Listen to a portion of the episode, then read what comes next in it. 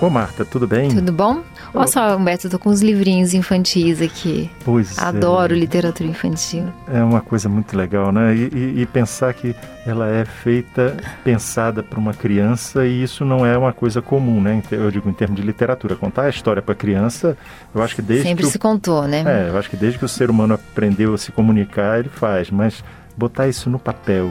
Teve um momento, né, que se começou a fazer. É, pelo que eu lembro, é na Idade Média, ou desculpe, na Idade Moderna, Uhum. século XVII, quando você começa a construir um discurso para a criança, porque há uma mudança na família, né? A família era um agregado, Uhum. tinha um monte de gente junto. E aí começa a ter um espaço privado, Mais privado, né? família. familiar. É, Uhum. aquela A gente família. às vezes acha que sempre foi como é hoje, né? As É. pessoas esquecem que as maneiras de configurar já foram muito diferentes. né? Até a época que as crianças eram afastadas das mães, É. só, só voltavam quando tinham 12 anos, né? eram criadas por amas secas, né?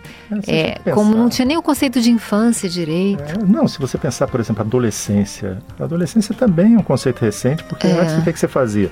Você era criança até que tivesse um, um rito de passagem. É. Às vezes, eu lembro do meu avô dizia que ele virou adulto quando deram a primeira calça comprida É, ele. exa- e na verdade, assim, sempre existiu infância, porque sempre existiu o ser humano em desenvolvimento. Só que não se pensava nisso, não se dava uma. Não havia um discurso para entender a criança, né? E com isso também não havia literatura infantil como a hoje. Agora é interessante, né, Alberto? Porque quando a literatura infantil é boa, o adulto gosta. É verdade. Ela tem qualidade e ela é, ela tem uma permanência, uma uni- universalidade, né? Não, e outra coisa, Marta, ele é, a literatura infantil é a ponte para que a pessoa vá gostar de ler. Ler não só livro. Começa na coisa, infância, né? Né? Começa na infância. Com Eu- certeza. Eu acho que eu já te contei, eu tive uma professora que aos 10 anos passou Iracema para a gente ler. Nossa Senhora, a turma penou, porque não tinha nada a ver Não com tinha a gente. nada a ver com vocês. E com já a- existiam, é, por exemplo, livros como Gênio do Crime, Menino do Dedo Verde, Todo mundo leu, né? é, que todo mundo leu Feliz da Vida, É. mas Iracema, É, não estava Não muito tava. adequado, né? não tenho nada contra o livro, mas a idade não tinha é, nada a ver, é né? verdade, é verdade. Então, você vê... Agora, sabe o que eu acho muito interessante? É que te- tem muito na literatura, não só na literatura infantil, mas na literatura infantil é muito importante que é a ilustração, né? Ah, é. Porque a criança é muito seduzida pela ilustração. Então, quando a ilustração casa com a história e encanta, né, a criança nem separa a história daquelas imagens, né? É um pouco o efeito que a gente tem, por exemplo, até nós adultos, né, com Dom Quixote, né? As ilustrações do Gustavo Gus- Doré. Gustavo Doré. É, A gente não consegue pensar em Dom Quixote sem ser com aquelas ilustrações, é né? verdade. E que são riquíssimas, porque trazem um momento histórico que a gente não teve acesso, que não tinha filme, que não tinha foto. É, exatamente. Se Então traz pensa- um pouco daque- daquele, daquele mundo que, que a gente só pode imaginar. Você vê, e também às vezes a gente pensa assim, ah, contos de fada sempre existiram.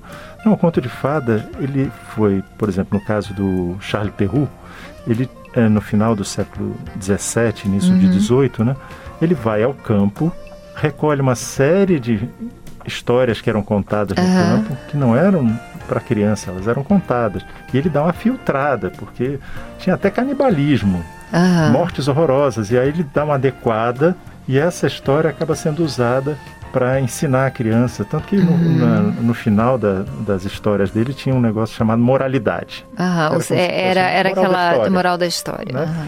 E aí ele vinha com uma- um motezinho que chamava Uhum. atenção da pessoa para aquela informação que estava ali. aquela, aquela, aquela forma educativa, né? Tipo Exatamente. é, fábulas de La Fontaine, né? É, Isso. Mas você vê, La Fontaine mesmo, a gente hoje tem uma ideia de que as fábulas eram feitas para criança, não era, não era. Aham. Elas foram criadas como com uma crítica Sim, social, né? sim. E, Tanto mas com substituiu- moralismo, né? Com uma ideia moral, né? É, quando você vê aquela história, por exemplo, do- dos dois amigos que estão no meio da floresta e de Aham. repente aparece um urso, um sobe na, na árvore e abandona o outro. E aí o outro se finge de morto, o urso chega, cheira, cheira, cheira e vai embora. Aí o outro pensa assim, nossa, o, o urso contou alguma coisa para ele. Desceu e falou, o que, que o urso falou para você? Que você tem que escolher melhor os amigos. Ah, sim, você já me contou essa uma vez. Pois é, é aham. exatamente isso. Quer dizer, isso é para uma criança? Não, isso é para mostrar É. a, a lealdade de um modo geral, né? Mas essa questão da ilustração né, é muito importante É. para encantar a criança. pra, é, é, nessa sedução para a literatura, nesse primeiro contato, é muito importante a boa ilustração. Né? Ah, é e quando casa um bom texto com uma boa ilustração, é, vira é uma química que, que a gente realmente não consegue mais pensar separado, né? É verdade. É como Alice no País das Maravilhas também, com aquelas ilustrações, né? É verdade. Típicas, é. né? Que, que fazem o imaginário da gente, né?